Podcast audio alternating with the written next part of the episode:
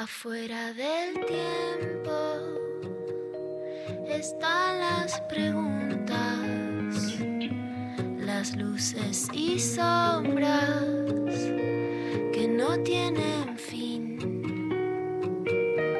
Ahí en la frontera están las señales, besando los bordes por donde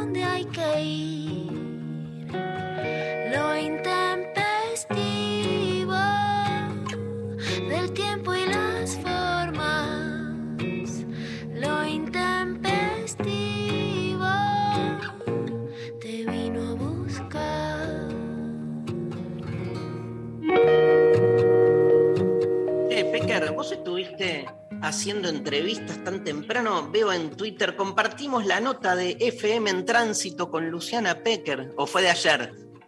Ah, la hice otro, otro día. La hice otro día Ah. por el horario. Igual me despierto, pero ustedes saben que no es mi virtud, la madrugación. Escúchame, ¿y qué, qué- qué estuviste hablando en FM en por- tránsito? Por supuesto, de deconstrucción del amor en Ituzaingó. Digamos la fecha, Dari, porque ya falta poco, estoy contentísima. Mi horizonte, la utopía de Galeano, que es hacia dónde caminás. Bueno, voy hacia Neuquén de construir el amor con vos, que es la mayor alegría de la vida.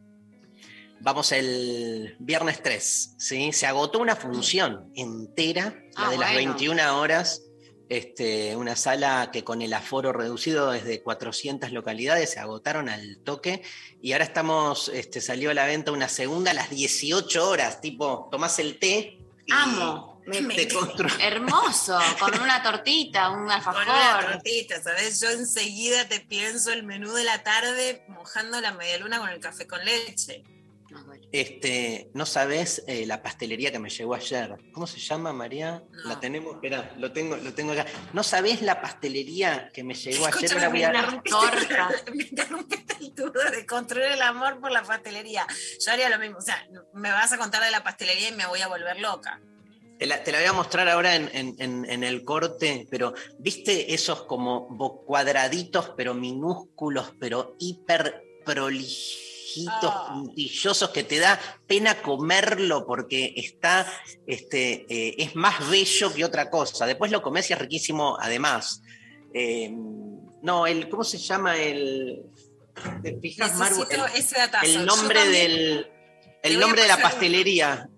También, te, voy- te digo algo, Dari, no te pongas celoso. Yo sé que sos abierto, entonces podés soportar esto. Juan Esclar, que hicimos una charla juntos sobre porno, en el bar que fuimos, le digo, acá había un chico en la vereda, yo obviamente mis datos gastronómicos no se me olvidan, que vendía unos rollos de canela. Bueno, es China Co, me mandó una caja, realmente es lo más rico, son los rollos de canela más ricos que probé en mi vida. Hay uno con Oreos arriba, Mari. Por lo menos son los de mi bebichula Umi esos, así que te Sí. veo para mi bebichula, para mi bebichula 2 que sos vos. Uno con dulce de leche, qué bueno. La verdad es que la mejor, viste, a mí me encanta Colombia, Venezuela, que hacen como los rollos de canela, nosotros no somos de eso. El rollo de canela con dulce de leche arriba es la patria grande. La patria grande sí. Es lo mejor que vi. Así que también muchas gracias y, y copados. Eh, la patria grande que hace ahí en la, por las veredas, rollos de canela es chinanco. Ahí te mandé, ahí te mandé al WhatsApp el, el link de este lugar. Se llama Despiértate Carola. Ah, Me contactaron por Instagram. mira, no Y sé cómo, pero lo seguía. Ya lo seguía. Te amo, Pecker. Se ve que él se lo vi a alguien y no hay nada. Ah, bueno. Muy pescado rabioso, dice Pablo González, el, El nombre de. Total. Ve- ¿Ves el tercero, la tercera foto que tienen en el feed? Eso, eso llegó a mi casa. Que son Ah. todos como Canapecitos. canapecitos dulces. A ver, tendrían lemon pie, un lemon pie como con un limoncito adentro, otro que debe ser un maracuyá con un merenguito, otro que es un brownie y otro que es como un cheesecake con un Tal cual. Y el, el lemon pie es Lima pie, porque es de Lima. No sabes qué rico, qué rico. Este, Quiero comerlos ya. ayer llegó María y yo estaba en pleno saqueo. Llegué, o sea, y no, y dije, listo, tendría que haber eh, robado antes. Como yo, yo soy de las que, las que quizás en el momento dice, no, como prefiero eh, en un rato, como que no, no, no siempre puedo en el momento comer lo dulce, entonces suelo eh, como decir, no, más tarde o en otro momento. Tirar el dulce, no sé qué es eso. Exacto, No da. para después, pero no, no, para después disfrutarlo mejor, porque yo no, como No que da quiero porque- disfrutarlo mejor. Entonces, en- pero en esta casa desaparecen esas Es que cosas, acá no hay- que se, se dicen, ah, te, dale, te bancamos, te esperamos. Acá hay ocupas alimentarios, que son aquellos que van y ocupan la heladera, básicamente, y se hacen de todo. Mi hija Uma, por ejemplo, es mucho mejor que yo. Me dice, no, yo le enseñé eso, pero yo le enseñé, viste esas cosas que le enseñás y después vos te das en la pera. Sos grande y haces lo que podés y mi hija lo cumple, que es solo comer lo que disfrutás. Entonces se lo guarda. Claro. Yo Pero me bueno, el tema- pero creo que la pero- solución es una ladera chiquita en tu cuarto, Mari. Apa, me interesa. Sí, está bueno, porque la verdad es que yo no confío. eh, dejar algo en la heladera eh, no, no me da confianza. Siempre soñé con tener en mi cuarto esas heladeras chiquitas rojas, como tipo sesentitas, sí, chiquitas así, ¿no? Una, Que te entren un par de, de, una de eso, de bebida y esos un par de bocaditos, botones. unas latitas de Coca Light y, y un par de, de estos canapecitos dulces hermosos. Bueno, entonces el 3 estamos en Neuquén eh, y vamos a pedirle a Despiértate Carola que auspicie la función de las 18 horas, ¿no? Por favor, me Vamos a tener despierto, que llevar- me despierto por vos, Carola, me despierto temprano. Vamos a tener que llevar el- lo- los, los canapecitos en el avión, porque no, no hay Despiértate Carola en Neuquén. Bueno, Chicos, yo, este país sale adelante si logramos exportar. Mira, ahora hicimos la patria grande, carolas, carolitas, dulce de leche, chipa. Eh, ahora agreguémosle rollo de canela con dulce de leche arriba y salimos adelante. Si el- mi idea es que en los aviones de aerolíneas haya cajitas ya prefabricadas por aerolíneas en donde se pueda transportar alimento, no en grandes cantidades, pero de las provincias para que llevar morfi y traerse mucho más fácil. Eh, Así el país sale adelante. Escúchame, este, y el tenemos el 9. Bahía. Blanca. no, el 3 no era. No, el 3 Neuquén. El 9 Ituzaingó. Ah, No nos equivoquemos porque vamos a caer en cualquier lado. El 10 tenemos este. El 9 Ituzaingó. El 10 tenemos Bahía. ahí va. Y el 23 tenemos eh, Avellaneda. Ok. Clarísimo. quedó. Clarísimo. Y la, la, la gente puede acceder a las Sí, entradas sí. online, a todas, me imagino, eh, googleando de construir el amor en cada ciudad. Total. Y hoy Sí, tenemos y en nuestras historias, en nosotros también ponemos los links a cada teatro y bueno, por supuesto a cada sistema, por ejemplo está Platea Oeste en Ituzaingó y en, y en Avellaneda, Light Pass en Neuquén, ¿no? en cada sistema de, de venta de entradas. Joya. Bueno, tenemos consigna y tenemos este, premios, ¿no? Hay consigna y hay premios. Eh, en el día de la fecha les estamos eh, preguntando a todos los oyentes, ¿a qué personaje que no es de la política te gustaría votar? O sea, eh, cualquier, ¿a quién votarías, pero que, que no sea un político, eh, o sea, cualquier otra persona que no sea político, digamos, votarías para eh, que ejerza... Sí, o, o si no es. Está bien, me encanta. Y si no es votar, incorporarse a la política, ¿no? ¿A quién meterías? Claro, ¿Quién te gustaría que esté ahí? claro. Que no es de la política.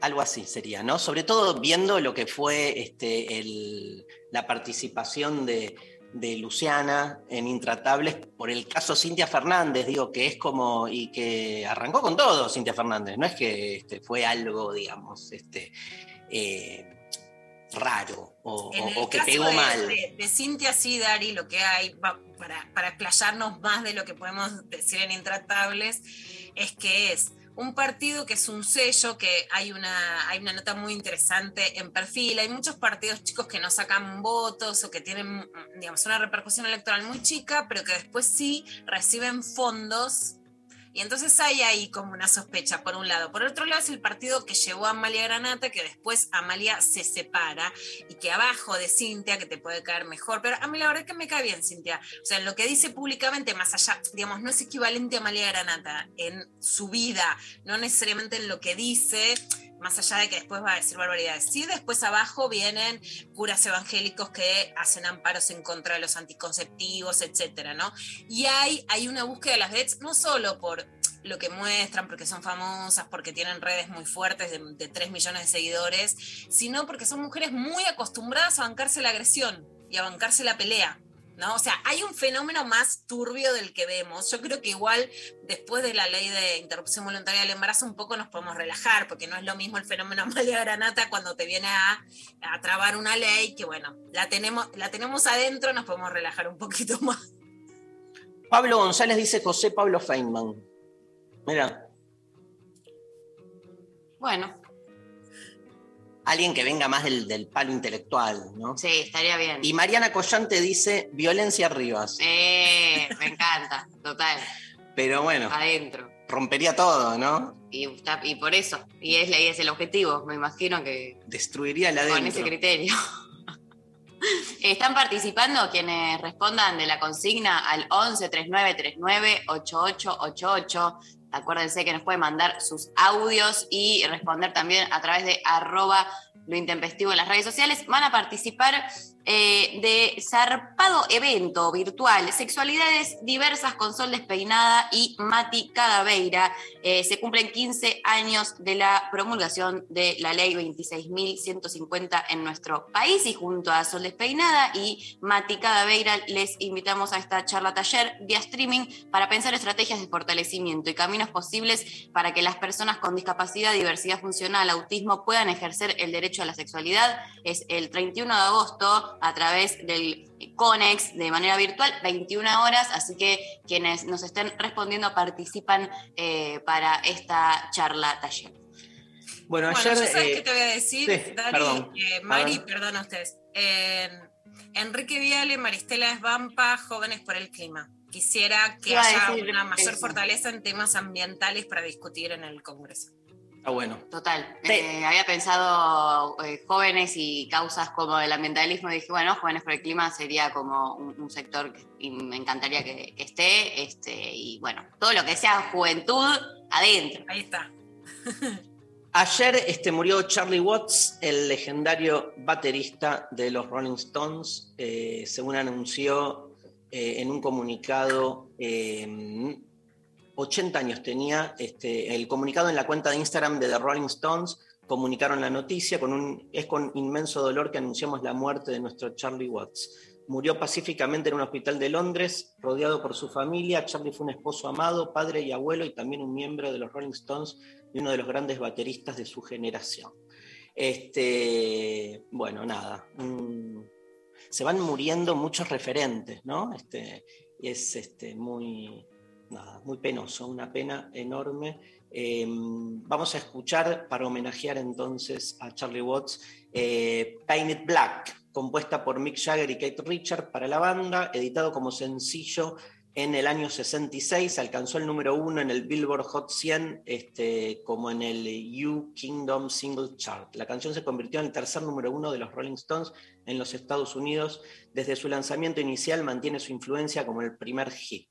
Aunque Painted Black se asocia frecuentemente a la guerra de Vietnam debido a su aparición en las bandas sonoras de películas y series como Full Metal Jacket de Stanley Kubrick o Nam Primer Pelotón, se dice que Mick Jagger se inspiró en la muerte de la reina Victoria, en su fallecimiento de eh, se pintaron rejas y puertas de negro. En una entrevista publicada en 1995, Mick Jagger, al hablar de Aftermath, señala que el álbum cubre una amplia variedad de estilos y define Painted Black como una canción turca, entre comillas, nada más lejas. Nada más lejos de la guerra de Vietnam que este himno que rememora a una emperatriz deprimida cuya muerte marca el inicio del declive de un imperio. Painted Black, The Rolling Stone.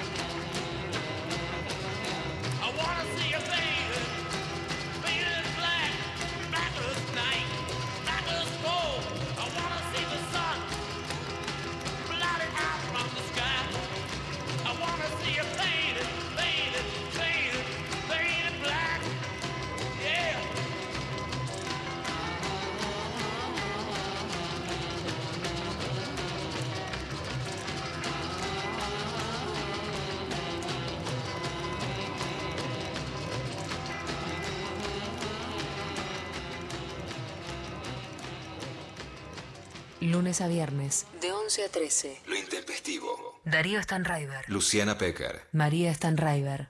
Estamos en Instagram. Nacional Rock 937. Espacio cedido por la Dirección Nacional Electoral. Unimos a la izquierda. Contra el ajuste y el FMI. En Buenos Aires, del Caño del Pla y Jordano Diputados. Frente de Izquierda Unidad, lista 504-1A. Espacio cedido por la Dirección Nacional Electoral. Si los votás, vuelve el FMI. Altamira, diputado nacional, provincia de Buenos Aires, lista 322, política obrera.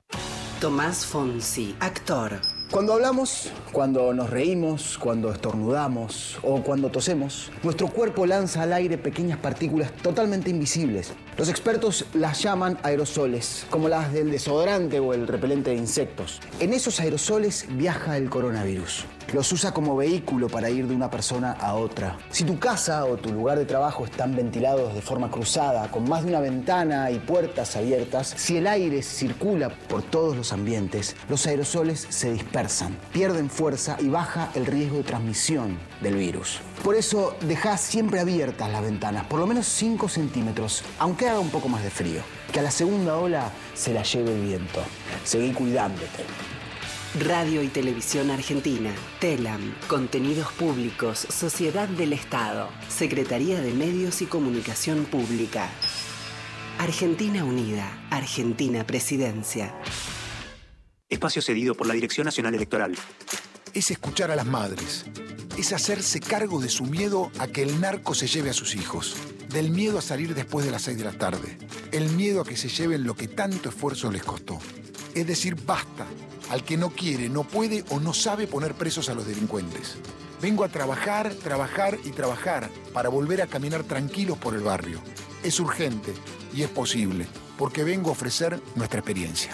Es Diego El Colo Santilli, Graciela Ocaña, precandidatos a diputados nacionales por la provincia de Buenos Aires. Lista 506, juntos. Los miércoles a las 20, Nica Vida. Ivana Sherman y el área de género le dan voz al feminismo y a las disidencias. Nica Vida. Miércoles de 20 a 21. Por 937.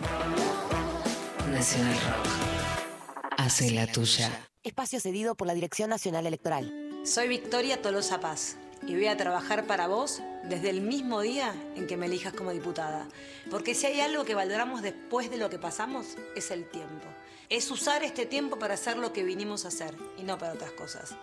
Porque hay una gran diferencia entre nosotros y cualquier otro candidato. Nosotros no tenemos que esperar para cumplir lo que te digamos ahora. Estamos empezando a salir. Trabajemos para lograr la vida que queremos. Victoria Tolosa Paz, Daniel Goyán, precandidatos a diputados nacionales por la provincia de Buenos Aires. Frente de todos, lista 507, celeste y blanca. WhatsApp 11 39 39 88 88. Nacional Rock.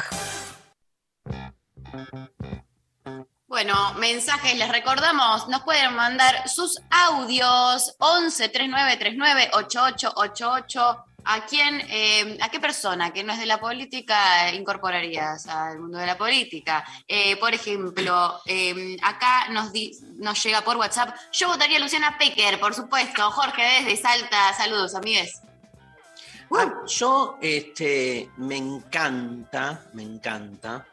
Creo que, digamos, Luciana, yo, yo apo- apoyaría más una Luciana Pecker a cargo del noticiero central de un este, canal de televisión. ¿Entendés? Como darle la mirada pequeriana a la realidad. Este, me parece que. Medio público, para Me parece que es mucho más eh, eh, transformador que verla en una banca de diputados ahí en la rosca, ¿viste? Porque no, no deja de ser eso, ¿eh? Este, Si fuera el pero laburo bueno, técnico, me gusta lo de diputada. Es ¿Te cierto gusta? que Sí, digamos, mirá. me, me gusta el discurso, pero no, no quiero hacer política electoral o partidaria. O sea, Yo- ni hablar a. Darío. Me han ofrecido, no quiero. No me gusta Sí, sí. porque, porque no me gusta. Porque Porque la es cantidad de demasiado- mensajes que dicen Lula Pecker. Lula Pecker, ¿no? Y la Yo- gente le lo pide. Yo sabes a quién, a ver qué pensás, qué que pensás, pide Lula. la gente. Esa Lula Pecker Pecker, presidente. Para presidenta, cambiar el presidenta. Es Lo es que que pide, es que entregues el roquete. lo que pide Amado Genta, Luciana Pecker, presidenta. Ni sabes quién es Amado Genta. No. Bueno, no importa, Un escúchame. sindicalista emblemático. emblemático. Eh, te quiero decir algo. ¿Sabes a quién yo no voté? eh? Yo di- digo, quiero decir. Dale. Telma Vos, a vos te pide la Eh, a Telma la Telma, quiero Telma. adentro. A Telma. Telma la quiero. Sí, sí. Encabezando lista. Por favor. Bueno, Ojalá, ojalá que cuando termine esta etapa que falta poco pueda hacerlo. ahí estaremos bancando la barra, la barra de las pibas. Eh, buen día. Me gustaría votar a Alejandro Dolina. Soy Walter de la tablada. Re, re. Pero Darío, ¿vos a quién votaste? A- No dijo. A Telma. Ah, Telma. Ah, claro. fue tu voto, Telma. Eh, sí. Muy bien. Igual, igual Dolina me recabe. Me encanta también. Eh, Lo veo ahí en diputados Felipe. peleándose. Felipe. a Felipe Sí. Está estudiando con Felipe Eh. Piña y está alucinada. Le encanta Felipe Uma. Mirá. Re, lo votamos. Eh, urgente. Eh, nos llega otro mensaje que dice a Fernando Martín Peña o a Lucrecia Martel. Mira, Mira, para Salta, me gusta Lucrecia. Va, no sé, mejor quieren ir a otro lado. Ahora Pero aparte es- es mundo de- en del Salta. el mundo del cine, ambos, ¿no? Me encanta Lucrecia porque aparte eh, eh, es una grosa como directora y, y tampoco hay tantas directoras argentinas eh, tan grosas, a que- reconocidas, hay un montón, pero bueno, no, no, que, que lleguen a, a esa popularidad. Igual no es para que haga un documental del Congreso, ¿no? Es para No que. importa.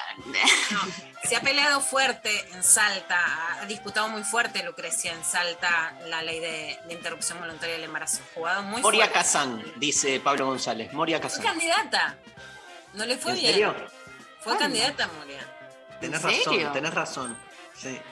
Eh, Pero ojo porque ahora está con Galmarini, con Pato Galmarini que dice que es su profesor de historia del peronismo. No, imagínate dupla Kazán Galmarini. Uf, eh, saca todos los votos. Eh, tenemos un audio, ¿no? A ver. Me ganó Darío porque ya lo dijo, pero vi el clip entero de Luciana en Intratable. ¿Intratable? Bueno, no sé. Eh, a Lu, o sea, mi voto a Lu. Voto a Lu, quiero a Lu. Lu, Lu, Lu. Siempre Lu. Gracias, Lu, por tanto. Ah, Ocho veces Ay, dijo, ocho veces dijo Lu. ¿Las contaste? Ay, Sí, me las conté. Mientras iba diciendo Lu, Lu, Lu, Lu, Lu.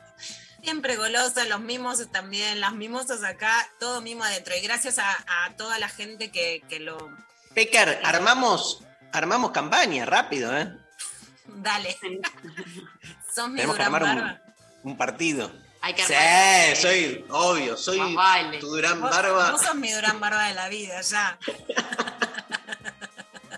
¿Cómo le ponemos a la lista al, al frente? Eh, pequerismo, así, de una. En vez de Putita la, La. Clientelismo goloso. Clientelismo goloso. PG. para todas. Postres para todas y todos. La puntita golosa PG, que va a ser difícil despegarlo de PJ porque es como que está muy parecido. En vez del PJ, el PG. La putita Punto golosa. G, además es punto G. Tal y cual. PG, me encanta. Punto G, total. Y además va justo con Messi en el PGC. Bueno, Sí, me encanta. también, acá una persona en Instagram, eh, Tobo, dice Messi, ni idea por qué, pero que lo votaría. Mira, ni idea, Messi, porque todo el mundo lo Y conoce. ya fue.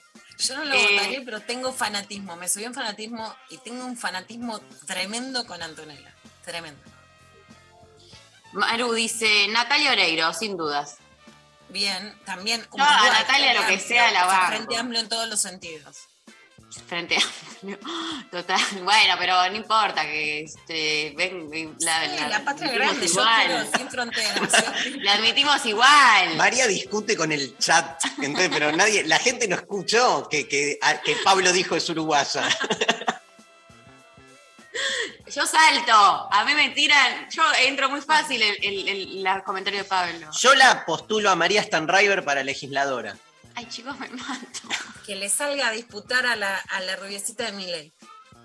Que puedo, o sea, eh, termino en un eh, mal, o sea, no sale, no puedo, o sea, ya, sé- ya vamos, hablamos un montón de esto y de paso eh, les recomiendo eh, que miren la entrevista de Ofelia Fernández eh, en YouTube que salió. eh, ah, Hoy la tenés porque te conozco, porque es para vos, porque no me quiero quedar atrás y me ayorno y hoy te la traje. ¿No pueden hacer pasar todo esto como que fue pensado, guionado y producido? Sí, ¿qué les cuesta No. mentir un poco? bueno, no sé, no digo más. Eh, Otro audio, pásame, Marian. Yo elegiría poetas. Si son mujeres, mejor. ¿Por qué? Eh, porque los poetas tienen sensibilidad, tienen aptitud para la observación y son capaces de, no sé, caminar sobre el fuego y hacer un resumen en cuatro versos de lo que quieren expresar. O sea, tienen capacidad de gestión. Un abrazo para todos. me gusta. ¿Qué dijo poetas? Poetas. Yo entendí polka. Como cualquier, cualquiera de. Mirá qué mal que estoy. Qué mal que boludo. estás, la verdad. Cualquiera de polka, entendí. Digo, Esteban Lamote, al puntero, ¿vieron que se vuelve la ficción nacional? sí. Sí. Escúchame, este, poetas, sí, no, yo qué sé. Artistas, No, poetas. es que, por ejemplo, nada, hay experiencias, este, por ejemplo, vos te acordás seguro, eh, Lula, de Samuel Cabanchik, que fue senador, Samuel es filósofo y es poeta, pero cuando fue senador, que entró como suplente de Carrió, creo, entró medio, pero este, nada, un- un- mucho- mi respeto por Samuel, ¿eh? pero es como que te come la maquinita, ¿viste? La, maquinita de hacer chorizos de la política.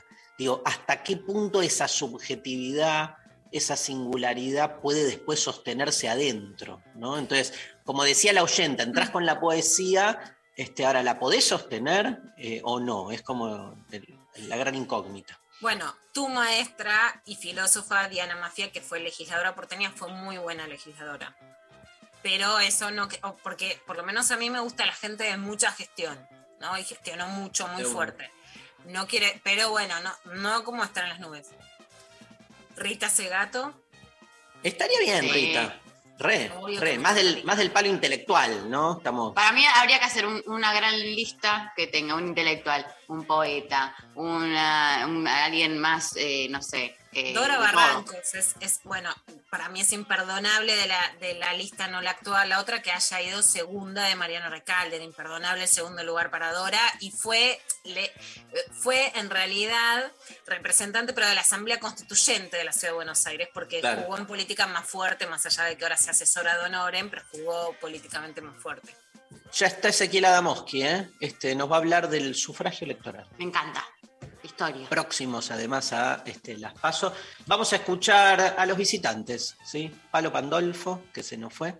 Este, hace re poco, increíble, hablando de gente del arte que se nos va. Este tema hermosísimo que se llama Abajo en la ciudad y volvemos con Ezequiel Adamoski en lo intempestivo.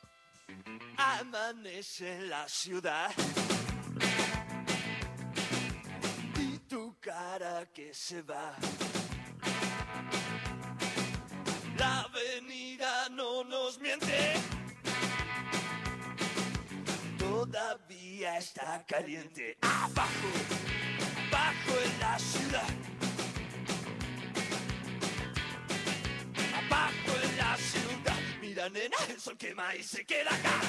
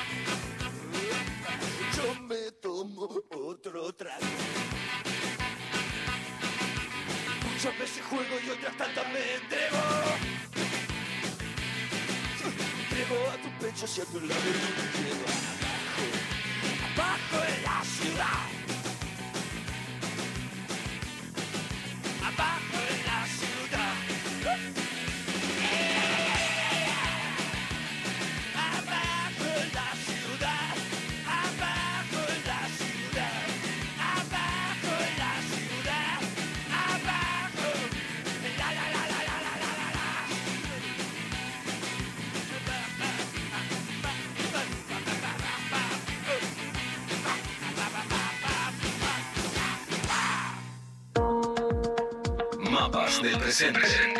Con Ezequiel Adamovsky. La actualidad política con perspectiva histórica.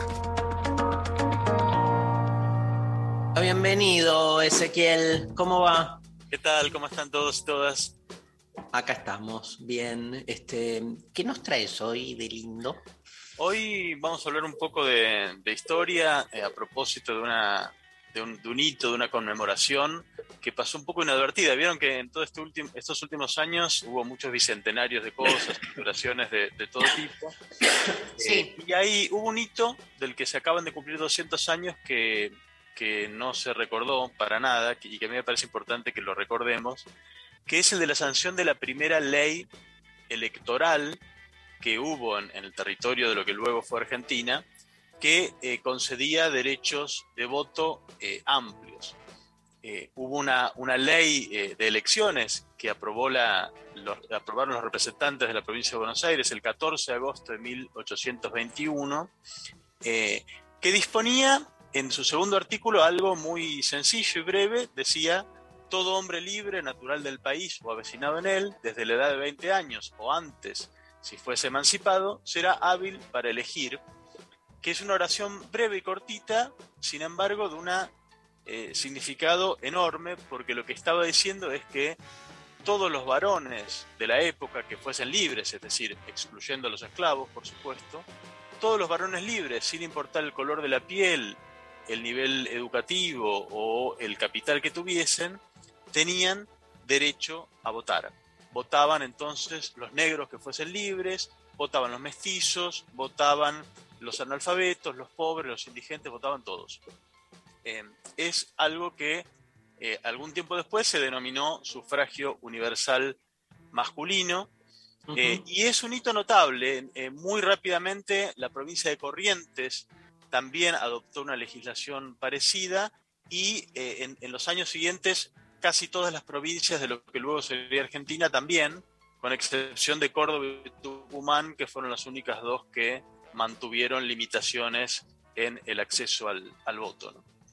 Eh, y me gustaba recordar eh, los 200 años de esta ley porque tiene una trascendencia enorme que aparece cuando uno compara con lo que estaba sucediendo en esa época en el resto del mundo. Para empezar, en el planeta prácticamente no había lugares donde hubiese elecciones en, en absoluto, de ningún tipo, Claro. fueron, fueron sin limitaciones, ¿no? Pero incluso en los países donde sí había eh, elecciones, los pobres estaban eh, excluidos. Eh, el, único antecedente de, de voto masculino universal había sido un pequeñísimo, brevísimo periodo en, la en Francia luego de la Revolución, que se habilitó entonces a votar a todos, pero luego ese periodo se clausuró y en Francia hasta 1848 hubo voto censitario, es decir, había que ser propietario para poder eh, votar. En el Reino Unido, eh, hasta 1918 los pobres estuvieron excluidos del voto. 1918, casi 100 años después, eh, e- era el, el caso. En, en otros países europeos, digamos, a, a mediados del siglo XIX, se fue abriendo camino el voto masculino eh, universal, pero ninguno fue tan temprano como en el Río de la Plata. Tampoco en América Latina había nada eh, parecido fuera de Argentina y, Uruguay. Eh, en general, los analfabetos estuvieron excluidos del derecho al voto durante mucho tiempo, lo cual significaba que el grueso de los pobres estaban excluidos y también los no blancos. Eh, en Estados Unidos también fue el caso. En, una buena cantidad de los estados que componen la, la Unión eh, de los Estados Unidos, eh, se exigía ser contribuyente o tener prueba de, eh, de, haber, estar alfabetizado eh, para acceder al voto. Hasta la, hasta la década de 1960, 1960 algunos estados de Estados Unidos todavía exigían esto para eh, acceder al voto. Em, con lo cual, digamos, esta ley de Buenos Aires de 1821 no solo fue la, primera de este tipo en América Latina, sino que se adelantó en mucho tiempo a lo que estaba ocurriendo en los países más avanzados. Eh, y es significativo, ¿no? Porque muchas veces se toma el grado de democratización como un índice de modernidad de una sociedad, ¿no? Cuanto más ha avanzado en el camino a la democratización, se eh, entiende que es una sociedad más moderna. eh, y en ese caso, por ese parámetro, habría que concluir que entonces el Río de la Plata era más moderna que las, las sociedades avanzadas de la época, aunque hay que decir que cuando uno toma la cuestión del voto femenino, ahí se revierte Igual. la cuestión porque Argentina se trazó, se trazó Ojo. bastante en la concesión del voto femenino, por Un comparación. con pequeño detalle ese, ¿no? Sí, absolutamente, ¿no? Por eso quería eh, señalarlo. Ese, yo escribí porque siempre me encanta la historia de Julieta Lanteri peleando por el voto femenino y que en realidad no decía que las mujeres no podían votar, sino que había que tener el servicio militar obligatorio y ahí es donde Julieta intenta hacerlo, ¿no? Para desenroscar eh, justamente la, eh, digamos, la normativa que le impedía votar. Pero ¿cómo se justificaba la discriminación hacia las mujeres? Porque no era explícita, entiendo, por este relato y por las acciones que tuvo que tomar Julieta Lanteri. Sí, exactamente. Bueno, no, no era, no, era explícita porque eh, en, las leyes ni siquiera concibieron la necesidad de hacerlo explícito porque era, era, eh, era un derecho que estaba claramente reservado a los, eh, a los varones, ¿no? Julieta Danteri int- intentó usar esa, ese agujero en la, esa posibilidad en la legislación para, para hacer avanzar el voto femenino eh, bien, bien inteligentemente, pero, pero el, el hecho es que no, no lo consiguió ¿no? En, este, en, su, en su momento. Eh, y y esta, esta ley tan, tan extraña, tan temprana de, voto universal eh, masculino, lo curioso es que fue impulsada por, por el gobierno de Bernardino, Rivadavia, que eh, fue quizás el momento de mayor optimismo del liberalismo argentino cuando estaba surgiendo. Em, y, es importante no confundir que hayan impulsado esta ley con eh, la idea de que fuese por un compromiso, digamos, férreo con la voluntad popular, con la democracia en sentido sustantivo. Por la misma época, por ejemplo, el Congreso de Tucumán, el que declaró la independencia, eh, había establecido que el voto iba a excluir a los más pobres, eh, de manera explícita lo dijo. En 1826 hubo un nuevo intento que no prosperó en el mismo sentido de excluir explícitamente a los, pobres. Y sabemos por los debates de la sala de representantes que aprobó esta ley que en verdad consideraban que los pobres, los indigentes, no tenían capacidad política para participar. No es que, les, que, que confiaran políticamente en, eh, en ellos, para nada. Eh, lo que argumentaron en los, en los debates era que era, era muy complicado trazar una línea entre quién estaba en capacidad de ejercer ese derecho y quién no, por lo cual, digamos, finalmente decidieron no eh, trazar esta línea eh, y habilitar al voto a todos los varones libres, con la salvedad de que se habilitaba a votar a todos, pero no a ocupar cargos a todos. Esa misma ley, cuando dice quién puede presentarse a elecciones, establece que tienen que ser propietarios. Es decir, votan todos, pero solo los propietarios pueden eh, ejercer el, gobierno. En esos años las élites de entonces no tenían confianza en la democracia. Democracia era un término más bien de uso eh, en sentido negativo. Eh, en esos años se refería cuando decían democracia a algo temible, que eran esas asambleas populares, esas formas de deliberación colectiva, callejera, que, era propia de las clases bajas de entonces. Y, de alguna manera poner esa energía democrática, canalizarla a través del voto, era una forma de desactivar esa amenaza democrática tal como se la, se la percibía. Y además había un montón de formas de controlar luego los votantes eh, aunque tuviesen derecho al voto, bueno, se los se votaban a, a, mano alzada, se los llevaba en grupos eh, a las mesas de, eh, electorales, tenían que a veces este, registrarse e ir con determinadas personas, había muchas formas de manipular, esto. ¿no? a pesar del cual, igual me parece que es una ley notable para la época que no hay que desmerecer y que deja sancionado, deja establecido un piso de derechos que luego no, no se revirtió. Eh, en Argentina, el sufragio universal masculino, a pesar de que causó malestar a muchas élites desde entonces, por ejemplo, digamos, a, Esteban Echeverría, la generación del 37, no le gustaba nada que hubiese voto universal, decían que por eso, por, esa capacidad de voto popular, es que habían perdido el poder los eh, unitarios, y, se lamentaban de que Rivadavia se hubiese apurado a conceder el voto eh, popular. También se lamentó Juan Bautista Alberdi en su momento, padre fundador del liberalismo, de no tener un voto restrictivo. Eh, y, también en la generación del 80 hubo varios lamentos de que, eh, bueno, se viesen forzados a usar el fraude, que era un mecanismo ilegal, justamente porque no tenían la posibilidad de controlar el voto eh, popular de esa, de esa manera. Eh, así que fue una norma que siempre de alguna forma eh, molestó porque habilitaba algo que es un rasgo distintivo de, de, nuestra historia y de esta parte de, del mundo, que es la participación intensa que han tenido las clases bajas en la vida política, desde la independencia en adelante. esa participación tuvo efectos democratizadores en sentido real, sustantivo, en, muchos contextos, ¿no? Es, impensable la historia de, los avances democráticos, sociales, políticos de este país sin tener en cuenta el peso que tuvo la movilización popular, que muchas veces fue un peso que se, que se impuso más bien en la movilización callejera, en la acción directa, en las huelgas, ¿no? Pero también garantizado por la posibilidad de transferirlo al plano electoral a través del voto, votando gobiernos de un signo eh, más favorable a los intereses eh, populares. No, es casual eh, entonces que, que causara ese, ese, malestar el sufragio universal. Sí. Vos sabés que en, el, digamos, el desarrollo conceptual que hace Derrida de la idea de democracia.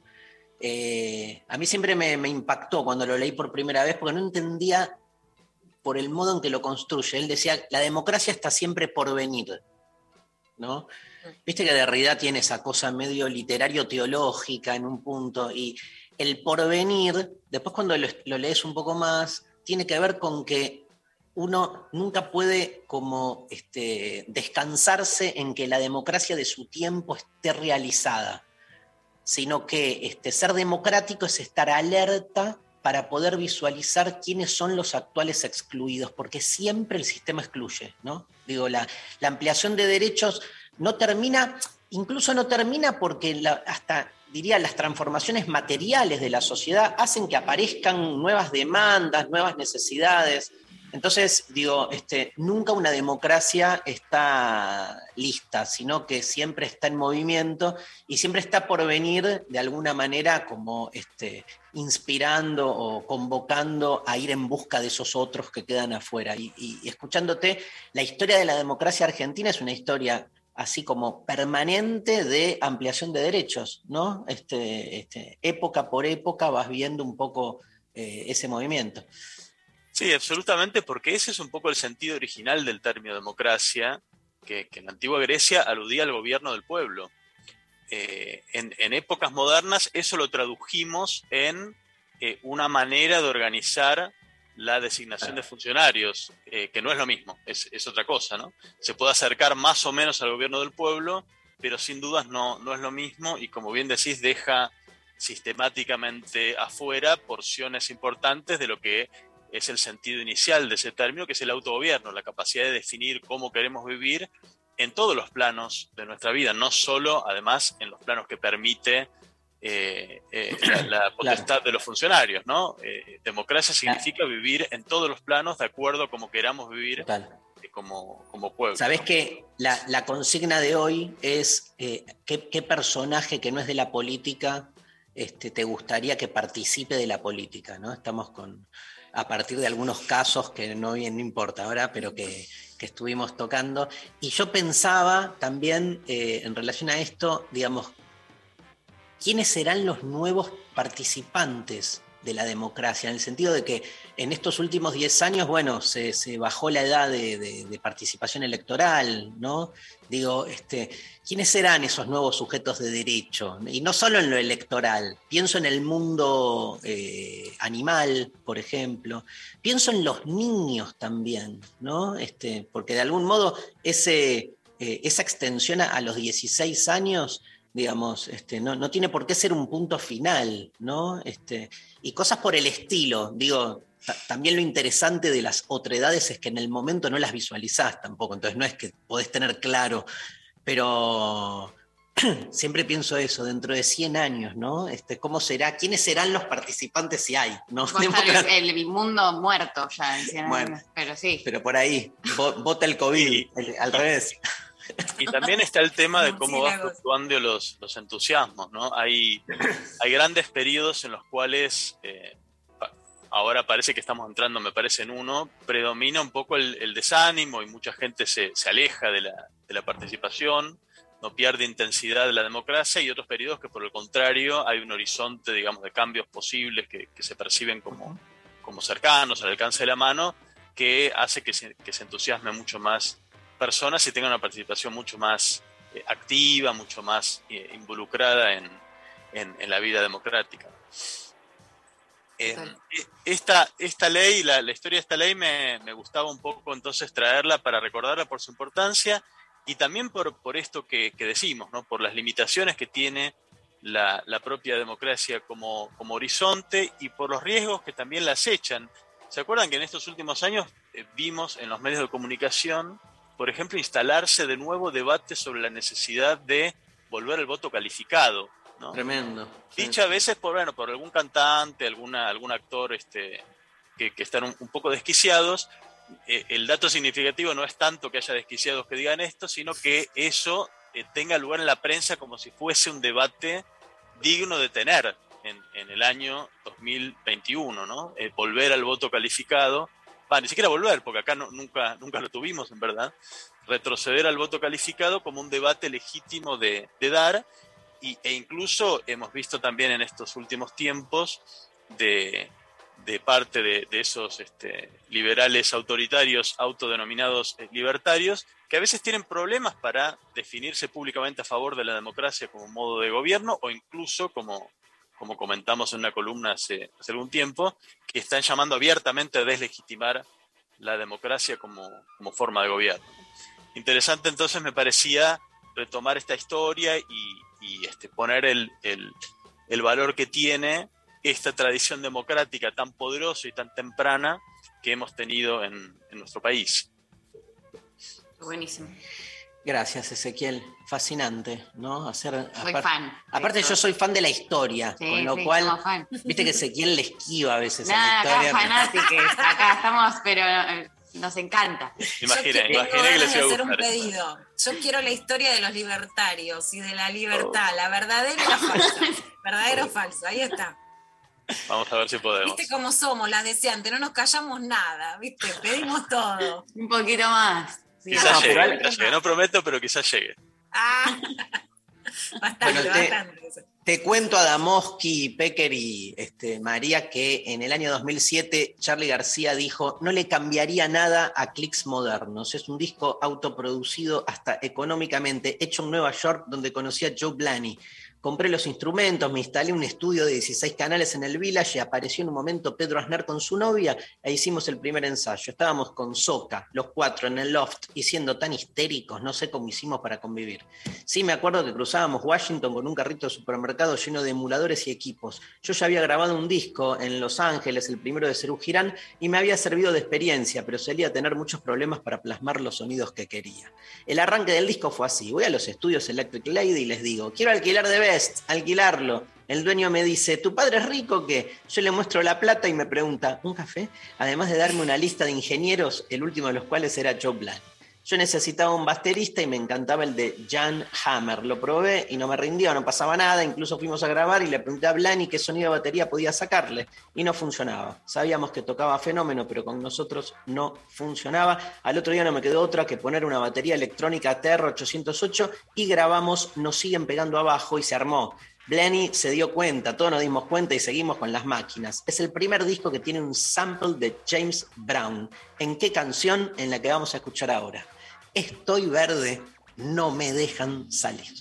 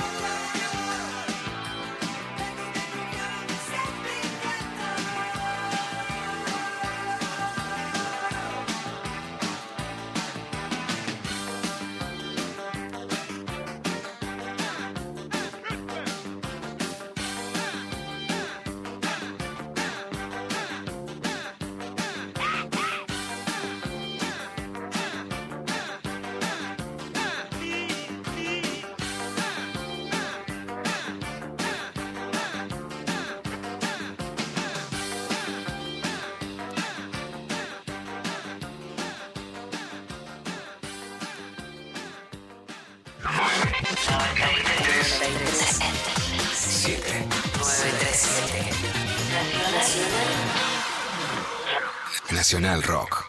Mario Masitelli, diputado nacional, Proyecto Justo Social y Humanista, en Provincia de Buenos Aires, lista 502. Los vinilos vuelven a sonar. Oro negro. Las frituras quedaron atrás. Seguimos desperdiciando el presupuesto de los medios públicos. ¿Podemos viajar a un lugar en particular para presentar una canción de un artista de esa localidad? Por supuesto. Oro negro. Vamos a escuchar aquí, al aire de Oro Negro, al señor Jill Scott Heron y su canción insigne revolucionaria, justamente, The Revolution Will Not Be Televised. Sábados de 16 a 18 con Maxi Romero. Oro negro. Por 937. Nacional Rock. Hace la tuya. Espacio cedido por la Dirección Nacional Electoral. Votan lo mismo, son lo mismo. Acompáñame al Congreso a enfrentarlos. Gómez Centurión, precandidato a diputado nacional, provincia de Buenos Aires. Unión por el Futuro, lista 505, azul. Pelear. Sufrir. Caer. Caer. Levantarse. 937. Nacional. Nacional Rock. Rock.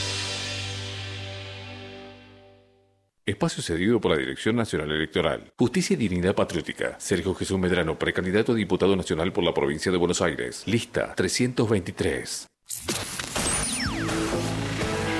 Quiero arreglar todo lo que hice mal. Solo más música. Dibuja tu estado de música.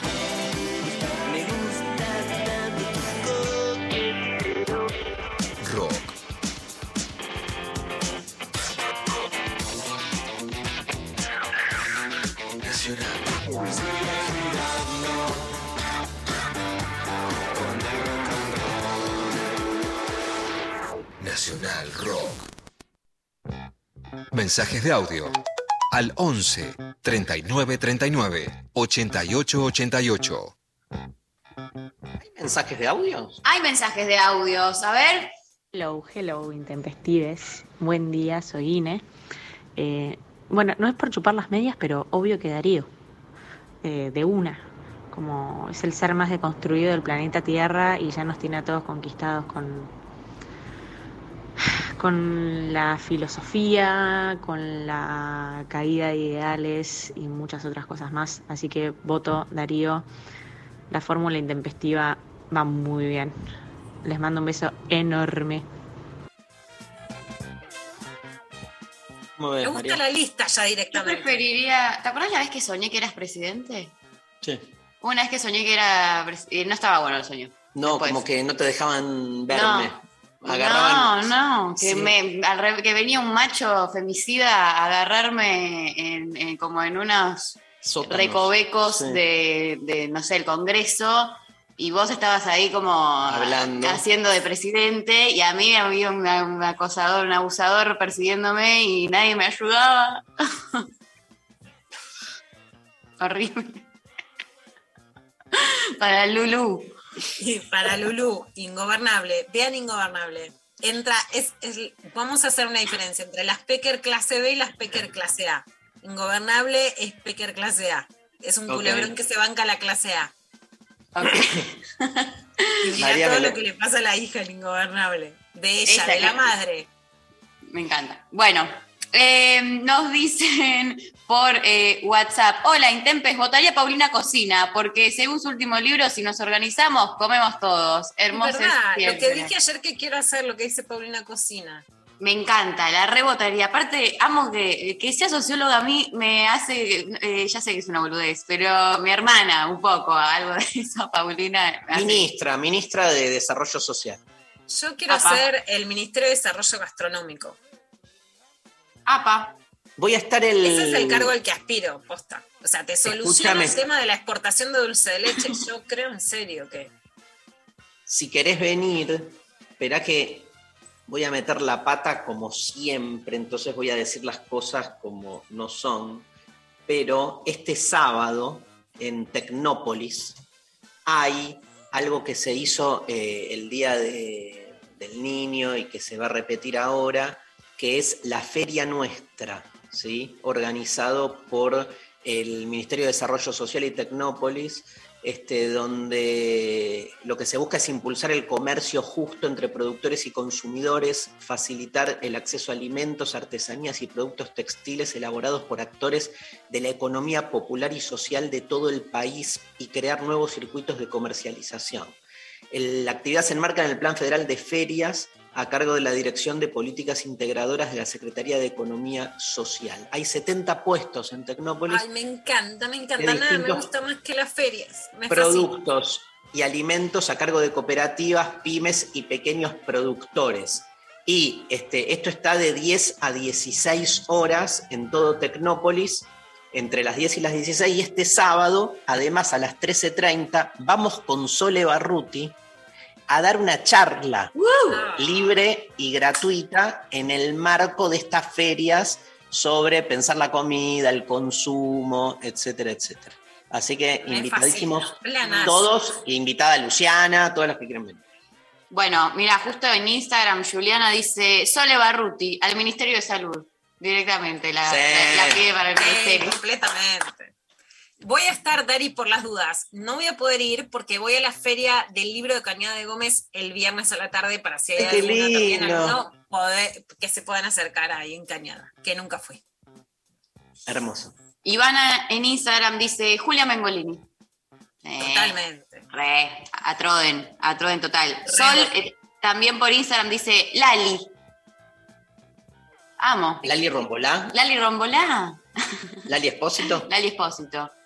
Eh, Team Lali acá, así que también, también banco. Eh, acá dicen eh, por WhatsApp, siempre voto a mi Juan, que es la golosa. Me encantaría Rechi con su lengua filosa, Sí. pero esta vez mi voto y espero que algún día sea la Susi Shock. Besos, Adri.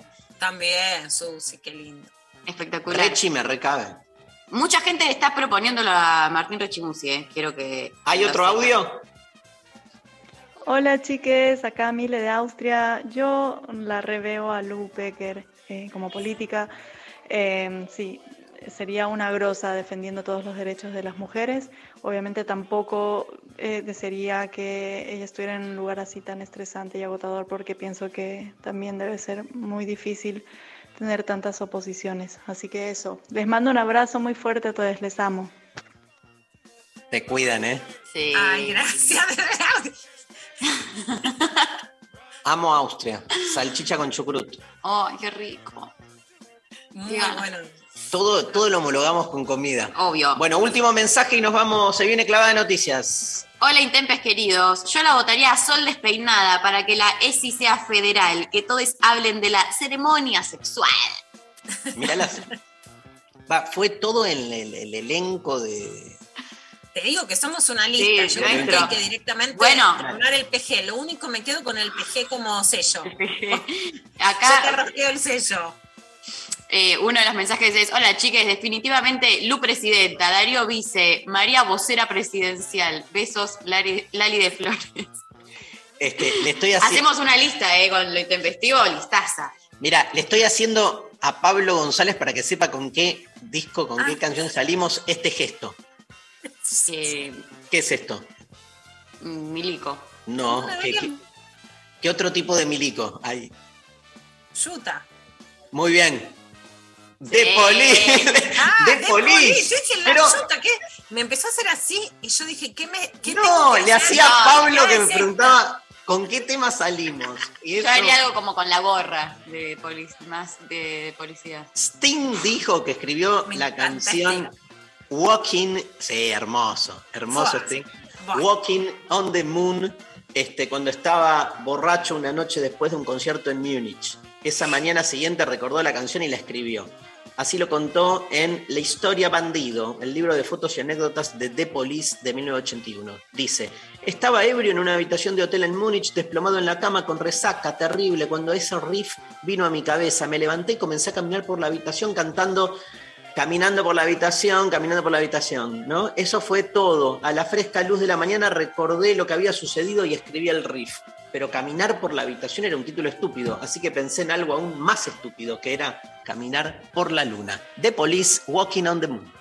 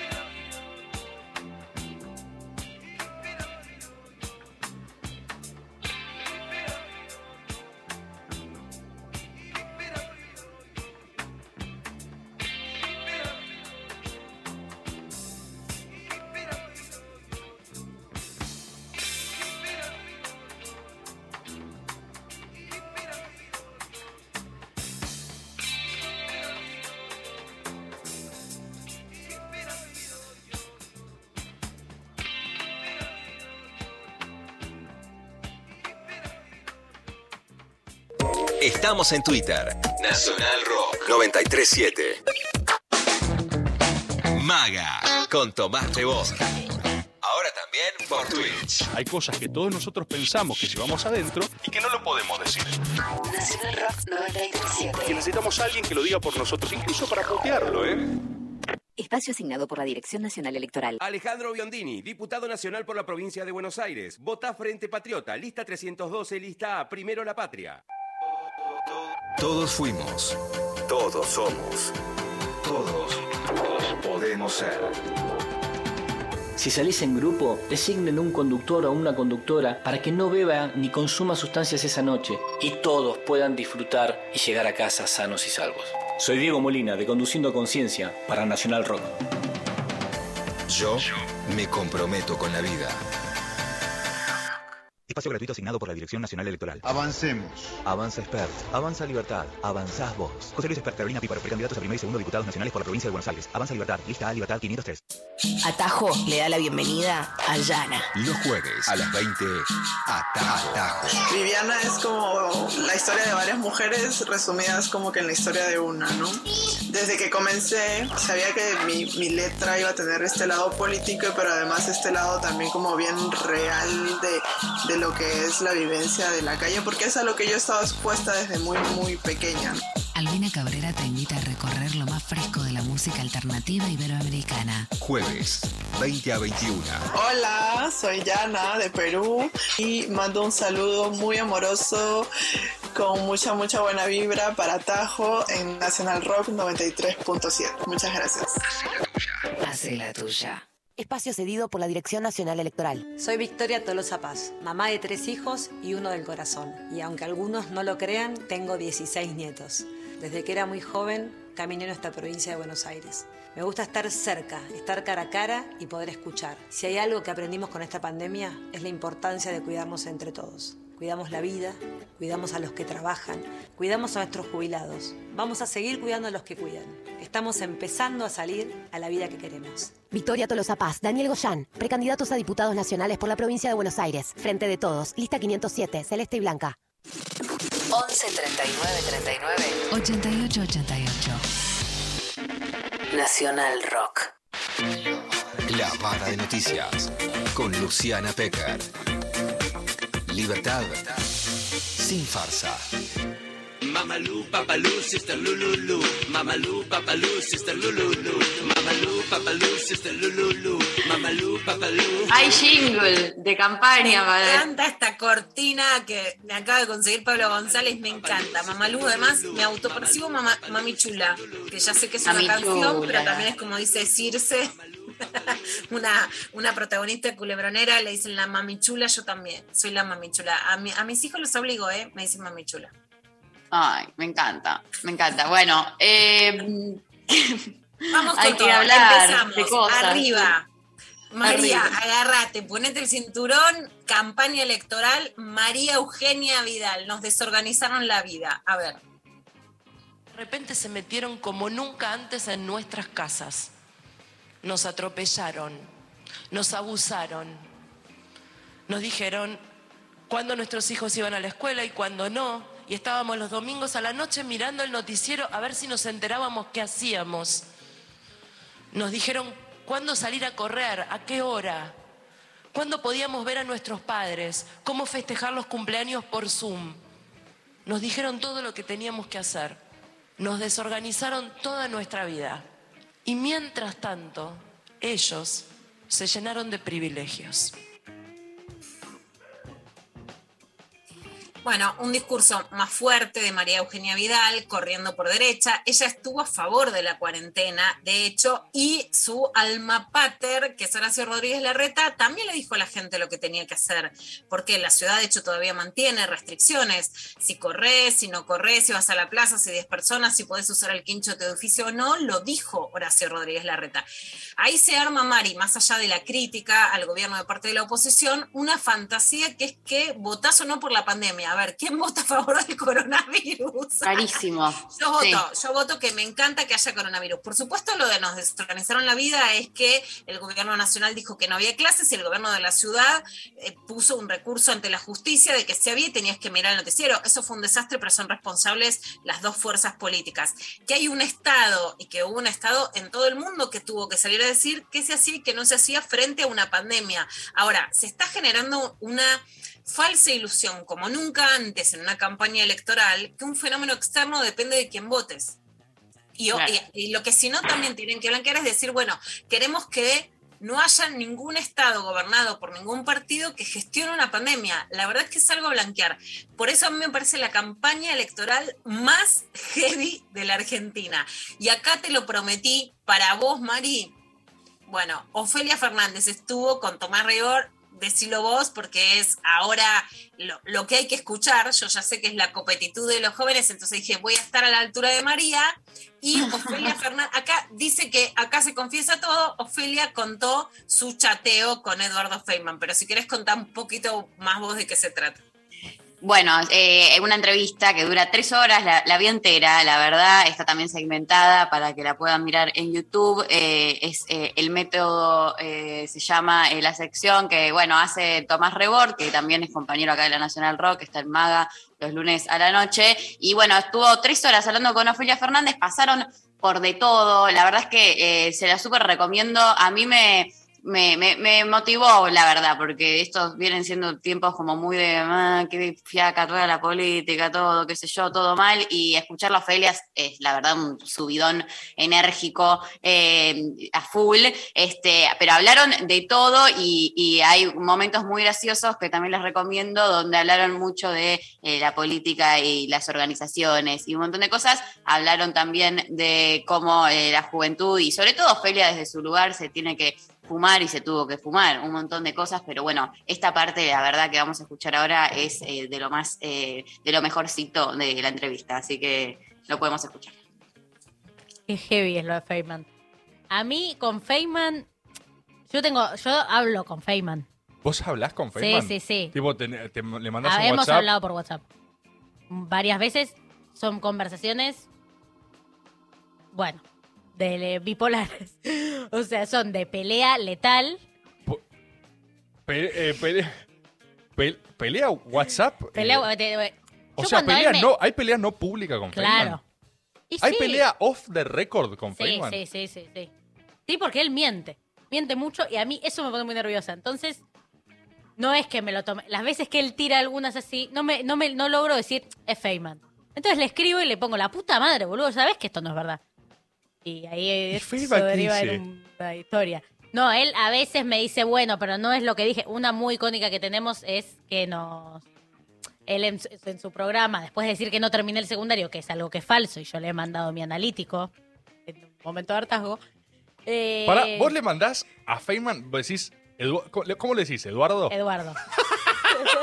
le decís, Eduardo. Entonces también en ese vínculo ya hay algo de cariño de algún modo. Nada, tremendo. Una genia. Una grosa, aparte, eh, nada, eh, con mucha, con, con- con gracia también, ¿no? Digo, contando cosas eh, eh, horribles, pero al mismo tiempo también eh, riéndose al respecto, que también eso está, está bueno, qué sé yo. Eh, Ofelia es lo más. Está buenísimo. La verdad que sí, súper interesante la entrevista.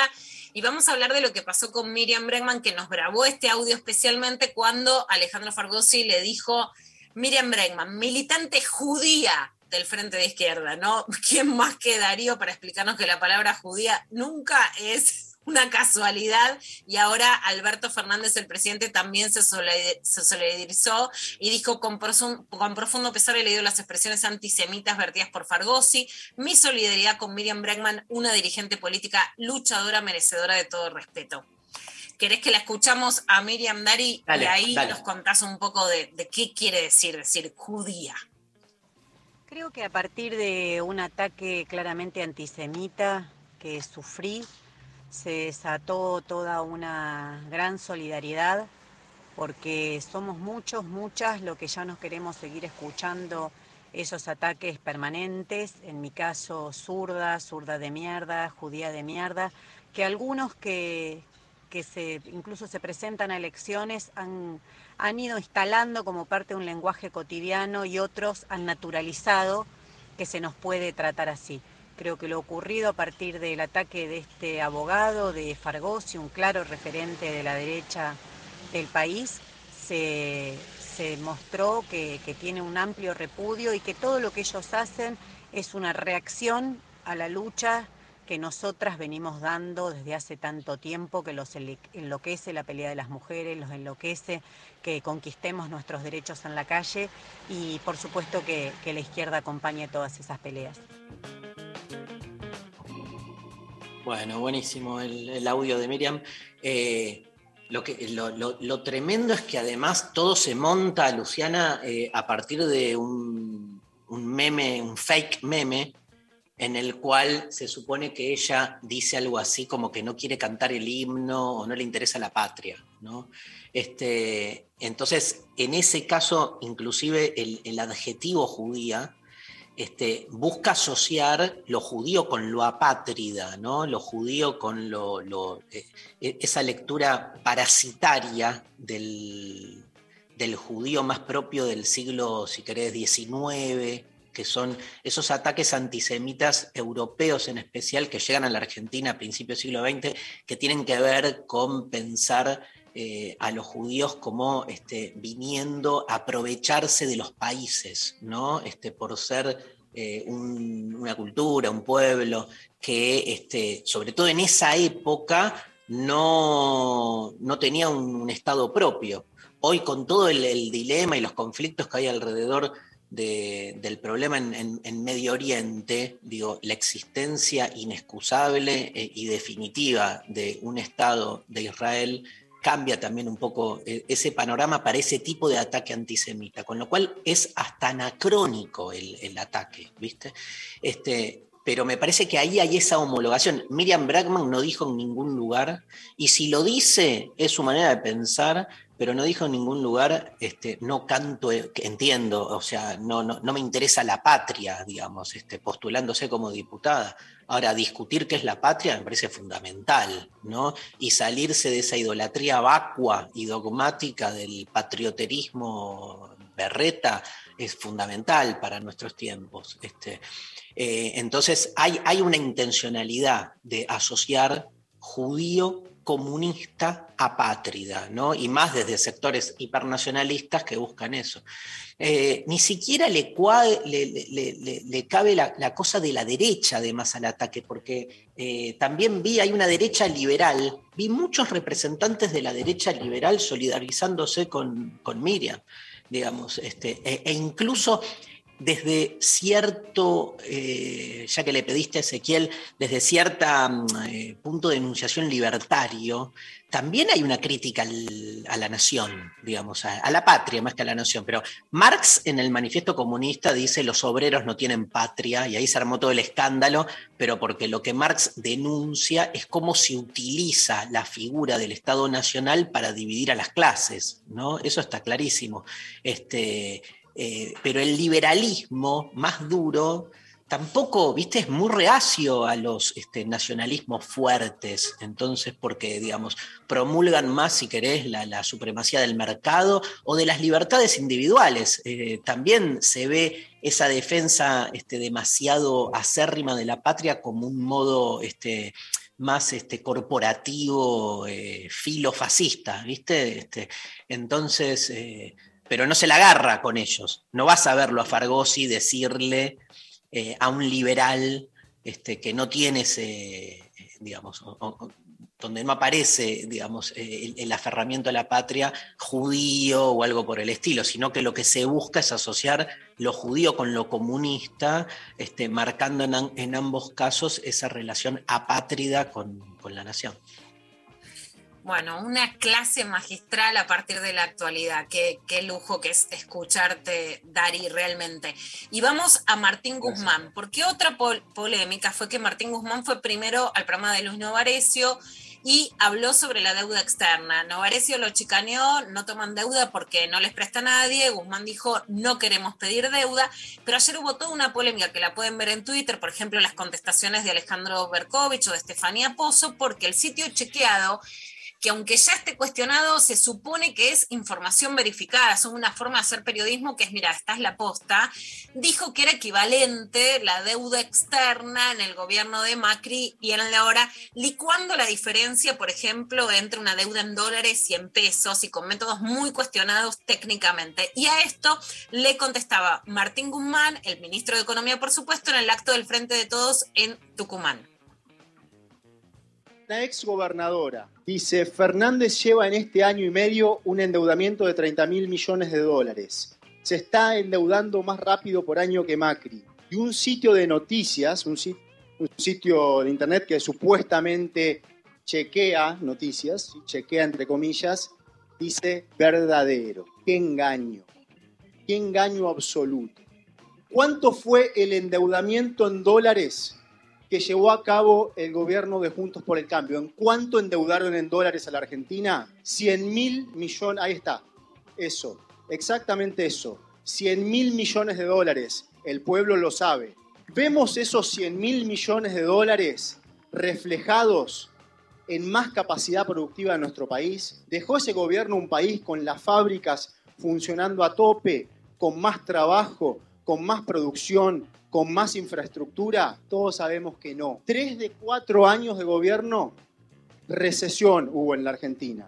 Cayó la producción, cayó el empleo, aumentó la pobreza, aumentó la desigualdad. Juntos por el cambio dejó a la Argentina en la escasez. Más deuda en dólares, menos disponibilidad de dólares, significa menos actividad económica, significa menos empleo, menos oportunidades para nuestras chicas y nuestros chicos. Significa también más inflación. Eso es lo que hizo Juntos por el Cambio. ¿En cuántos, cuánto endeudamiento en dólares tomó nuestro gobierno? El gobierno de frente de todos. Me lo pueden decir ustedes por ahí. Ayer me lo decía un periodista. Ahí está. El pueblo sabe. Cero. Nosotros no nos endeudamos en dólares. Bueno, me gusta escuchar a Martín Guzmán didáctico en acto y también poniendo en cuestión la deuda, porque la verdad es que sí hay una decadencia del periodismo, de la verificación de datos, que es importante. Porque vos podés decir, bueno, te voto a pesar de esto, te voto con esto, pero distorsionar un tema central como la deuda externa argentina, la verdad que es grave. En este sentido también, en medio de una pandemia que descienden los casos de COVID, pero avanza la variante Delta, y frente a estos discursos como el de María Eugenia Vidal, nos dijeron que teníamos que hacer, ¿qué hacemos si ahora nadie dice qué hay que hacer y avanza la variante Delta? Bueno, es un problema, para mí es el mayor problema de esta campaña electoral realmente. Y en ese sentido, Carla Bisotti, que ayer aterrizó de, de Rusia, a la tarde, la tuvimos ayer a la mañana, confirmó que el gobierno firmó el acuerdo con Pfizer y que van a llegar 580 mil dosis al país durante septiembre y después muchas más durante octubre, noviembre y diciembre. A ver qué decía Carla. Con Pfizer hemos podido avanzar con el contrato definitivo por 580 mil dosis durante septiembre y el resto de los 20 millones, que son 19 millones 500 mil dosis para el cuarto trimestre, o sea, desde octubre, noviembre y diciembre, con la modalidad de llegada de anuncio semanal en función de la disponibilidad de las dosis y de la disponibilidad de los vuelos. La información que tenemos de parte de Pfizer es que en la semana del 6 del 9, el 6 de septiembre, serían 100.620 dosis y la semana del 13 también a confirmar la llegada de en función de los vuelos, 160.290 completaríamos las 580.000 dosis en septiembre y luego los 19 millones y medio de dosis, así que hemos firmado. Bueno, esto era lo que decía Carla, con también llegaron a Sputnik de la segunda dosis, mucha menos de lo que se necesita para la cantidad de gente que todavía falta vacunarse con la segunda dosis, en medio de que avanza la variante Delta con circulación comunitaria que ya hay en la provincia de Buenos Aires, y yo creo que la campaña electoral puede ser, un, digamos, estos discursos, más la variante Delta, Danger, por suerte, en el medio llegan vacunas, la Sputnik por un lado, la Pfizer por el otro, y por supuesto AstraZeneca y eh, Sinopharm al margen de esto, Jorge Ferraresi tiró una bomba, es el ministro de Desarrollo Territorial y Hábitat, el, el exintendente de Avellaneda, en la red tiró directamente por la reelección de Alberto Fernández. Los procesos políticos son de ocho años y ese será nuestro proceso con Alberto y con Axel en la provincia. La bombita de ayer fue de Ferraresi. A ver. No, yo creo que los procesos políticos se consolidan a partir de darle continuidad a las políticas y a las personas. Y bueno, los procesos de la Argentina son de ocho años, así que ese será nuestro proceso. Ocho años de Alberto, ocho años de acción en la provincia. Bueno, los gobernadores que puedan re- renovar, renovarán, digo, porque eh, si las gestiones funcionan de la manera que la vamos a gestionar a esta, a esta gestión nuestra, digo, Alberto sin duda va a ser el que mejor en condiciones esté de ser nuestro candidato. Charan, Ese es el momento para tirar la reelección o si ese es el proceso político que se Sí. encamina. Supongo que tiene que ver con un discurso que refuerce la, Sí. la autoridad y el liderazgo de Alberto, ¿no? Sí, hacemos una cancioncita y tenemos más, clava de noticias, y tenemos ganadores de, ¿no? Sí, tenemos mensajes de la charla taller que van a estar dando Sol Despeinada. Te amo. ¿Qué es lo gracioso? No, Sol despeinada y, ¿cómo se llama? Sexualidad y, y diversidad. ¿no? Sexualidad y diversidad eh, a través del CONEX con Mati Cadaveira el 31 de agosto a las 21 horas. Perfecto. Vamos, querido Pablo, con. eh, eh, ay, la tenía que se me fue. Acá está. Astrud Gilberto y Tom Jobim, Agua de Beber.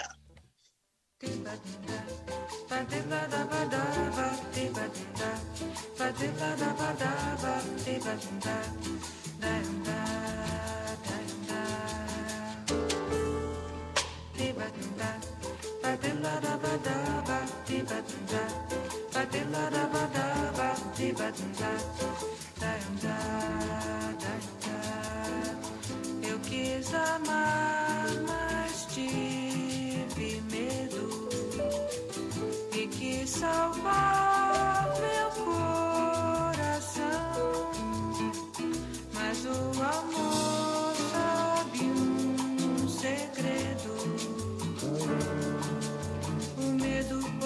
matar o seu coração. Água de beber, água de beber, camarada. Água de beber, água de beber, camarada. Tibatunda, bateladabadaba, tibatunda, da da da da da da da da da da da.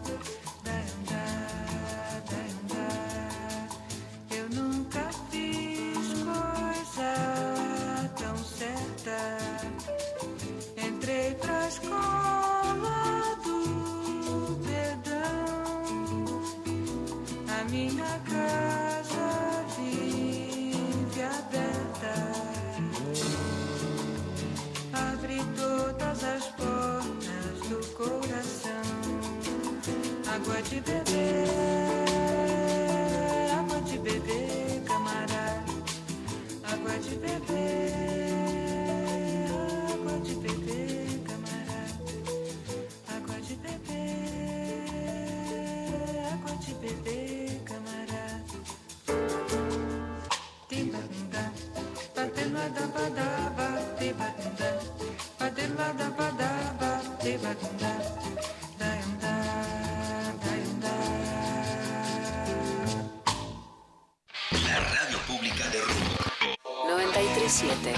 Nacional Roma. Espacio cedido por la Dirección Nacional Electoral. ¿Estás en contra del aborto? Vota por las dos vidas. Partido Celeste Provida, lista 320, en contra del aborto. Ayelena Lancay, Raúl Mañasco, diputados nacionales. Abren un paréntesis en medio del día. Hola. ¿Qué tal? Notinati ya está aquí. Notinati ya llegó. Notinati, con lo que te voy a contar, te emocionó. Lunes a viernes de 13 a 16. Calu Bonfante, Diego Ripoll, Nati Carulias. Hola, ¿qué tal? No garpa mucho si vas a ofrecer algo sexual que digas te parecido a Cantinflas. Garpa. Claro. nada, Entró el cucolín, chicos, ahí entró, ahí entró. ¡Bien! ¡Cantinflas! ¡Cantinflas! ¡Cantinflas! ¡Bien!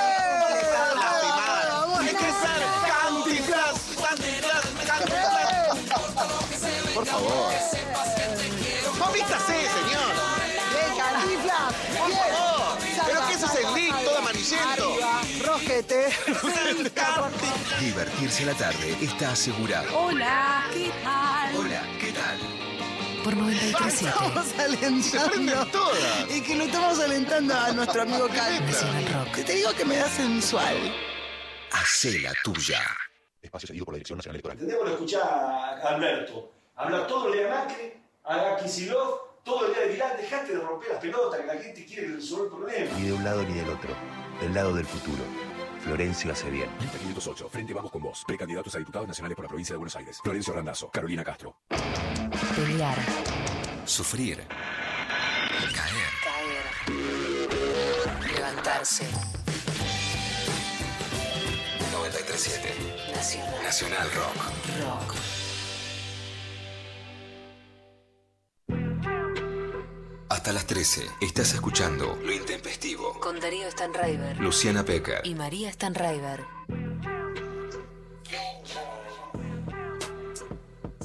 ¿Seguimos con la clavada? Seguimos con la clavada.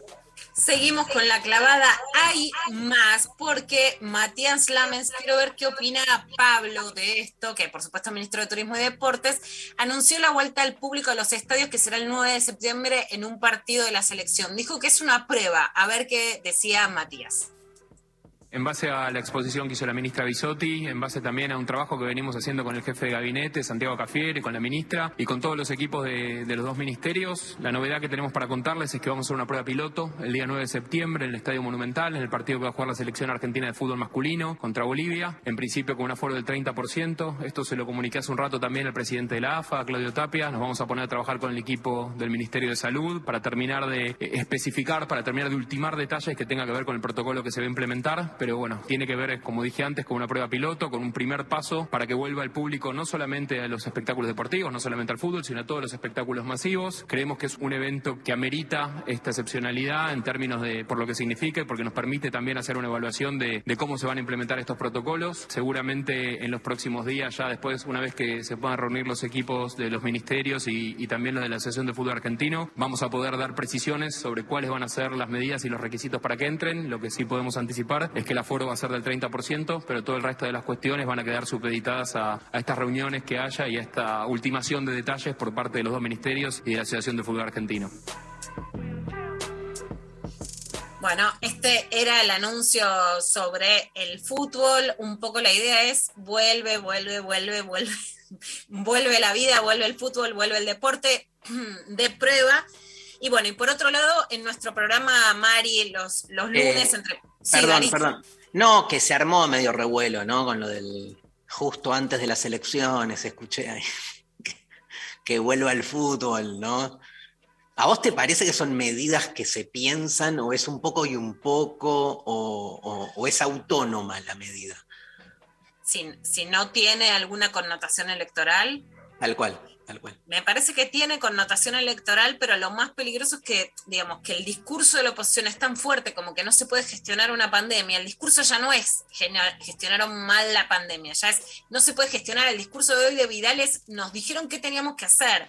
Digamos, Claro. si no se puede gestionar la pandemia, por un lado estás muy corrido electoralmente y por el otro lado se viene una, una etapa de que puede ser el final de la pandemia o el rebrote con la Delta que es muy peligroso para la ciudadanía porque quedás en una encerrona política electoral muy Pero- difícil, más allá de que sea también electoral la medida, por supuesto. Yo lo hubiera.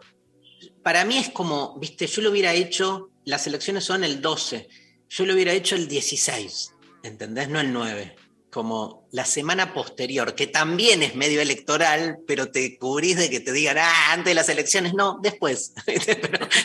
Como igual lo anunciás antes, tiene el impacto. Pero nada, es. Un momento, yo creo que es de las, por lo menos 47 años es la campaña electoral más difícil para mí que de la que de la que presencié, porque no es solo quién gana, sino qué se pone en juego con lo que se está diciendo, ¿no? En medio de una pandemia. La verdad es que no creí que va a, a generarse una situación tan complicada eh, para manejar.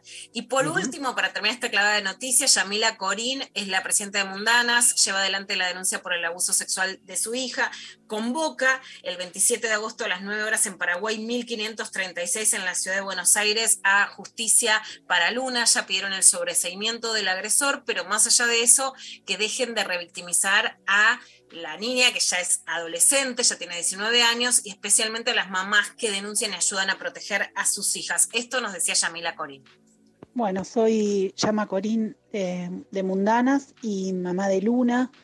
Eh, en esta oportunidad eh, nos estamos volviendo a organizar, lamentablemente sin, sin parar desde hace 10 años, donde denuncié, hace 10 años denuncié que, que mi hija fue víctima de, abuso sexual por parte de su progenitor. En ese momento tenía 9, hoy tiene 19 años. Declaró como adulta, o sea, le negaron durante 10 años la posibilidad de declarar en Cámara Gesell como era su derecho. Y después de declarar, y con mucha firmeza, mucha contundencia, absolutamente todo lo que ella vivió, eh, la Fiscalía eh, pidió una nueva pericia innecesaria, completamente innecesaria. Esta pericia quedó a cargo del Ministerio Público Tutelar, eh, quien en vez de hacer una pericia hizo un- una valoración realmente, pues no tengo, no tengo palabras para expresar lo que son 30 hojas de eh, puro SAP, o sea, un informe que dice que yo le, incorporé en la memoria el falso recuerdo de un abuso, eh, como para reducirlo, ¿no? Lo digo así, son 30 páginas que intentan explicar cómo, cómo Luna no vivió lo que vivió eh, y no toma una sola palabra de su declaración. O sea, es un- una locura por la cual, eh, bueno, por lo cual nos volvemos a organizar, eh, lamentablemente, porque digo, es mucho desgaste, mucho cansancio, o sea, pero lo cierto es que hoy Luna tiene 19 años, eh, no está en riesgo de su de, de revinculación con, con su progenitor abusador, pero si estos informes salen de manera corriente del Ministerio Público Tutelar, hay cantidad de niños, niñas y niñas que quedan expuestos a ser revinculados con sus abusadores. Nos parece. Bueno, esto es lo que decía Yamila Corín, convocamos a esta cita para ayudar a Luna, que ella tiene 19 años y es lo que está convocando. Cuando decimos que no todo lo podemos llamar abuso es porque en la Argentina lo más grave de lo que está pasando es que hay situaciones que pueden ser menores que se, que se ponen a la altura como si se pudieran englobar en la palabra abuso sexual. Y los abusos sexuales más graves, los de las niñas, que además pueden ser revictimizadas, que en el caso en que sean progenitores han pedido revincularse, o sea, que continúe el daño, no solo salen impunes, sino revictimizando a las víctimas. Y a las mamás que las escuchan y las ayudan, las acusan de que ellas fueron las que le llenaron la cabeza a las hijas para denunciar a las hijas o a los hijos también varones, por supuesto, con el síndrome de alienación parental, que no existe, que no es legal en la Argentina, pero que se termina disfrazando de otras maneras. Entonces hay que entender algo. Si hay algo que en la Argentina no puede pasar más, es el abuso sexual en la infancia. Hoy en la Argentina es absolutamente impune. Dejemos de llamar abuso a todo y que los abusos de verdad tengan las sentencias que corresponden y las niñas el acompañamiento y las madres dejen de estar demonizadas. El caso de Yamila Corín y su hija Luna es emblemático y además porque es emblemático el trabajo que hacen desde Mundanas para defender a otras niñas. Entonces, si queremos parar con el abuso en serio, este es un caso que nos tiene que demostrar que no aceptamos el abuso sexual. Gracias, Luciana Pecker. Clavadón de noticias, ¿no, María? Alta clavada. Extra large. Altra, al, Altra. Altra, al, tra- al trabajo. ¿Cómo era el programa de radio que te iba a dar Miki Luzardi? Eh, Alta. eh, Alta algo era. ¿Alta algo? Sí, ¿te acordás que pasamos sal- por varios nombres. No, Alta salió el bebichula. No, alta. Alta rosca, no. Alta. Es que el, el viernes justo salió otro nombre, van saliendo. Altra Volta, el bana- que tiene bananita de volcán. No me acuerdo. Alta, alta algo, es verdad. Alta algo era. Bueno. Bueno, este, hay audios de oyentes todavía. A ver, ¿escuchamos algún otro, Pabli? Darío, vos tenés que estar en la política, hay que repensar, hay que renovar, así que María también, ¿por qué no? Saludos, Intempes, cuídense. A mí me gusta la política, pero no, no, no está en mi norte, digamos. No. Me, pasa lo mismo que le decía Luciana sobre su propio desarrollo. Digo, me siento más, este, siento que hago más eso, eh, desde lo que hago, que metiéndome en la política tradicional. Y no creo que no haga política, la, la hacemos de otra manera, ¿no? Pero bueno, es una discusión más epistemológica acerca de lo que es la política. ¿Te gustó epistemológica? Me encantó. Una, una de nuestras primeras charlas, tu lugar en el que sos feliz en el mundo, eso te define, por supuesto define la política. El lugar donde sentiste esto es lo mío, algo que siempre me contaste, tu lugar en donde decís, acá estoy. Él dice cosas y después no, A no mí- sé. A El mí aula. me sedujo Darío Tranjaero cuando me dijo, yo fui feliz en la Feria del Libro de la Matanza. Sí, sí. Ahora vuelvo, ¿eh? Ahora vuelvo. Creo que la hacen de nuevo, se hace de nuevo en, ahí en la plaza de San Justo.